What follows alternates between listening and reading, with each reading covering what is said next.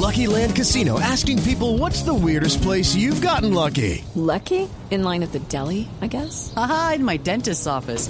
More than once, actually. Do I have to say? Yes, you do. In the car before my kids' PTA meeting. Really? Yes. Excuse me, what's the weirdest place you've gotten lucky? I never win and tell. Well, there you have it. You can get lucky anywhere playing at LuckyLandSlots.com. Play for free right now. Are you feeling lucky? No purchase necessary. Void where prohibited by law. 18 plus. Terms and conditions apply. See website for details. Doctor Rosselli, buenos días. Buenos días. El doctor Diego Rosselli es médico, es profesor de epidemiología en la Universidad Javeriana. Doctor Rosselli, ¿cuál es su teoría sobre por qué están bajando los casos, los contagios diarios, pero simultáneamente subiendo la cifra de muertos? Bueno, lo primero que hay que tener presente es que estamos en medio de esta cuarta ola y esa ola se inicia con el número de casos y el número de fallecidos siempre va unos días, incluso semanas, semana y media más atrás. Así que ese es un primer punto. Y en segundo lugar, tenemos que tener presente que el número de casos se está subestimando, porque el Omicron tiene primero un porcentaje más alto de asintomáticos y de personas con formas leves a quienes no se les está haciendo la prueba. Así que hay que confiar menos en el dato de los eh, casos confirmados que en el de los fallecidos, que eso sí los estamos contando con más precisión. Sí, y el subregistro, si no hay pruebas, doctor Reselli, estamos hablando de un subregistro de cuánto, de qué nivel. Pues es difícil saberlo, porque se estima que por lo menos la mitad de los eh, pacientes infectados, de pronto más, están asintomáticos y están contagiando, y esos obviamente ni consultan ni se les hace prueba. Y además las restricciones que tenemos hacen que eh, el que está con, eh, sobre todo con formas leves, se queda en su casa y, eh, eso esperamos por lo menos se aísla, pero no se le hace la prueba.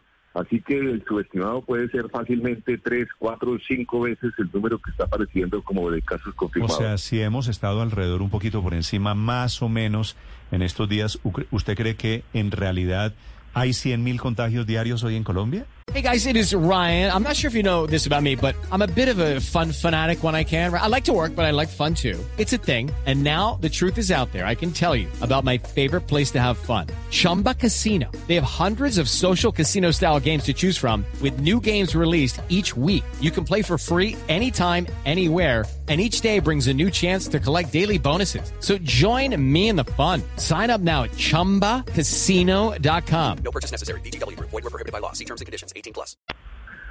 Eso, exactamente. Eso podría ser un estimado acertado. Sí.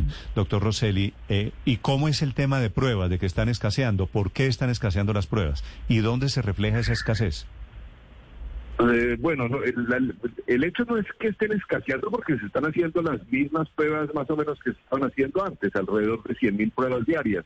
Está aumentando la positividad, que debería ser del 10%, es lo que se, se considera que debería ser un nivel adecuado, y estamos viendo 20 a 30% de positividad de- diaria. Además, la distribución de las pruebas no es igual a lo largo de todo el país, lo que hace que el conteo de casos se, se complique. Doctor Rosselli, eh, lo que usted ha llamado la epidemia de los eh, no vacunados parece una realidad. Cuando uno está vacunado, seguramente lo que ocurre es una gripa fuerte, pero a los no vacunados son los que están congestionando esas unidades de cuidados intensivos. ¿Qué hacer para que la gente entienda la necesidad de vacunarse? Bueno, eso es una pregunta que no se ha sabido responder. Realmente los eh, antivacunas, antivacunas, esos que se niegan y que son activistas de la no vacunación son un pequeño porcentaje. Y esos son básicamente personas con ideas prácticamente delirantes de un fanatismo que es difícil sacarlos de ahí. Pero hay un grupo grande de personas que, que si se les da la oportunidad, si se les da el incentivo, si se les da la información, se las puede convencer de la necesidad de vacunarse. Esos son los que, por ejemplo, si se exige el carnet de vacunación y son nacidos aficionados al fútbol, pues esos pueden tener la motivación para irse a, a vacunar. Así que la exigencia de los carnets y el control de ellos, porque pues eh, la falsificación de carnet de vacunación, por ejemplo, es un fenómeno que no solo se ve aquí, pero que pues, es gravísimo porque están mintiendo en, en- en un documento público. Pero la respuesta de cómo convencerlos no es, no es, no es, no es clara. Se está trabajando mucho en ello y creo que hay que considerar las situaciones personales para cada caso. Sí, doctor Rosselli, en el mundo se ha hablado a propósito de la vacuna sobre eh, la notoria, eh, digamos, baja intensidad del Omicron a la hora de, de infectarse, pero qué tan grave es que una persona no vacunada se infecte con Omicron y retransmita la enfermedad. Sí, una de las inquietudes es eh, qué tanto más infectante es una persona no vacunada que un vacunado, inclusive en casos asintomáticos. Y aunque eso es muy difícil de probar, se está ya hablando de que un no vacunado tiene por lo menos el doble, si se infecta, incluso si no tiene síntomas, tiene el doble de posibilidad de transmitirla. Así que no es solamente vacunarse para prevenir la enfermedad de uno, sino también para disminuir la transmisión. Es fundamental que tengamos un alto porcentaje de vacunados. Sí, doctor Roseli, con este comportamiento que tiene hoy la pandemia en el caso colombiano y el pico de lo que han llamado la pandemia de los no vacunados en nuestro país, ¿usted cree que cuántas semanas más estaremos con esa curva al alza hacia arriba para no vacunados y aumento de muertos?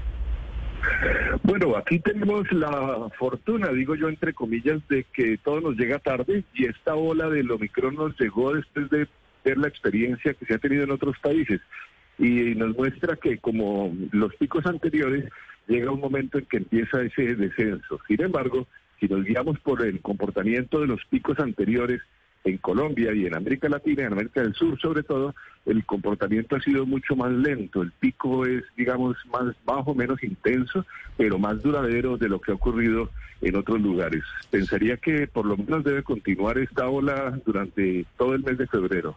Doctor Roseli, pensando justamente en esa, en esa ola durante todo el mes de febrero y, y, la situación de los no vacunados, se habla de que más o menos el 68% de los que han fallecido durante esas últimas semanas son justamente esas personas o que no están vacunadas o que están esperando la dosis del refuerzo por una u otra razón. Una de esas razones es los que dicen, no, yo espero tal vacuna, tal otra. ¿Qué llamado hacerle a esos que están esperando, por ejemplo, que lleguen los cargamentos de Pfizer y Moderna, que son las que no hay en este momento en el país?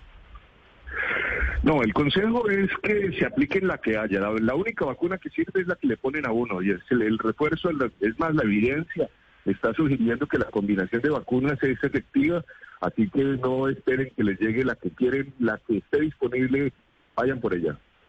Sí, doctor Rosselli, leyendo sus redes sociales, quiero preguntarle si lo que interpreto es adecuado o no. Usted es un muy crítico contra los antivacunas. ¿Usted plantea en algún momento, le pregunto, que no sean atendidos médicamente los no vacunados o al menos que no sean priorizados, que ese sea el castigo por no vacunarse? No, obviamente eso iría en contra de la, de la, de la ética profesional. Yo no he planteado que no sean atendidos. Eh, de pronto lo de la priorización es un elemento muy teórico que es poco probable que se vaya a presentar. Pero la idea de que eh, puedan asumir parte de su riesgo eh, es algo que se debería considerar. Por ende, por ejemplo, incrementar la tasa del seguro, como han hecho en otros países, o que sean ellos los responsables de pagar las consecuencias, es una consideración que, claro, no se aplica al sistema de salud colombiano, no opera así, pero que nos muestra la responsabilidad que deberían tener y, y por ende el costo que deberían estar dispuestos a asumir por ello. Sí, claro, y costo enorme y que va a seguir subiendo. Pero quiero preguntarle por algo muy puntual. Dice usted que la mitad son hoy asintomáticos. Cuando arrancó la pandemia, doctor Rosselli, la estadística de asintomáticos era de cuatro de cada cinco y hoy en día estamos hablando de dos y medio por cada cinco. ¿Por qué ha ido disminuyendo el porcentaje de asintomáticos? No, realmente no es que haya disminuido el número de asintomáticos eh, que transmiten la enfermedad, es que hemos ido conociendo mejor la situación. En esa época inicial estábamos sobreestimando el número de asintomáticos, porque si eso fuera así, de hecho, tomando el número de casos que ha tenido Colombia y lo multiplicáramos por 10, tendríamos ya toda la población colombiana habría tenido COVID a estas alturas y sabemos que eso no es, o por lo menos no es, del todo cierto. Así que es que hemos ido entendiendo mejor la enfermedad. Sí, doctor Rosselli, el que no está vacunado y tiene COVID, ¿lo transmite más que el que está vacunado y tiene COVID? Esa es la eh, idea que se está manejando en este momento, pero es muy difícil de comprobar porque hacer el seguimiento del número de contactos es cuando una persona se infecta, fíjense que es muy difícil saber, le preguntan dónde se infectó y son tantas las posibilidades y tantas las opciones que es muy complicado seguir las redes de transmisión. Por eso en gran medida también se ha dejado de hacer en, en muchos países. Sí, es decir, seguimos, seguimos un poquito perdidos alrededor del rastreo. Exacto, si esta enfermedad pues todavía no la comprendemos bien y sobre todo esta nueva variante nos, eh, nos ha agarrado de sorpresa y tiene un comportamiento bastante atípico comparado con las anteriores. Sí, doctor Roseli, le quiero formular una pregunta por una queja que estoy recibiendo aquí de muchos oyentes que me sorprende un poquito y es que hay contradicción en las pruebas COVID. Personas que le dicen en la mañana está positivo, se vuelven a hacer una prueba y después sale negativo. ¿Eso por qué está sucediendo? Bueno, hay muchas razones. Las pruebas, eh, por ejemplo, son dependientes de la persona que las tome, sobre todo la PCR, las pruebas de nasofaringe son más complejas y pueden dar falsos negativos, o sea, mostrar que, es negativa la prueba cuando no lo es. Eh, y, y, además existen varios tipos de pruebas que muestran cosas distintas y, por ejemplo, las de eh, anticuerpos pueden mostrar que tuvo la infección mientras que la del PCR eh, muestra es que la tiene, es latente en este momento, inclusive puede durar positiva durante un tiempo más largo. Así que las pruebas no son 100% efectivas y pueden dar resultados contradictorios, como usted lo está diciendo. Ok, sí, veo que, veo que es un caso aquí relativamente normal hoy en día. Gracias, doctor Roseli. Bueno, pues gracias a ustedes por invitarme. Gracias, señor. Es un muy respetado profesor epidemiólogo, el doctor Diego Roseli, esta mañana sobre el COVID y sus avances. Estás escuchando Blue Radio. With the Lucky Land slots, you can get lucky just about anywhere. This is your captain speaking. Uh, we've got clear runway and the weather's fine, but we're just going to circle up here a while and uh, get lucky. No, no, nothing like that. It's just these cash prizes add up quick. So I suggest you sit back, keep your tray table upright, and start getting lucky. Play for free at LuckyLandSlots.com. Are you feeling lucky? No purchase necessary. Void where prohibited by law. 18 plus terms and conditions apply. See website for details.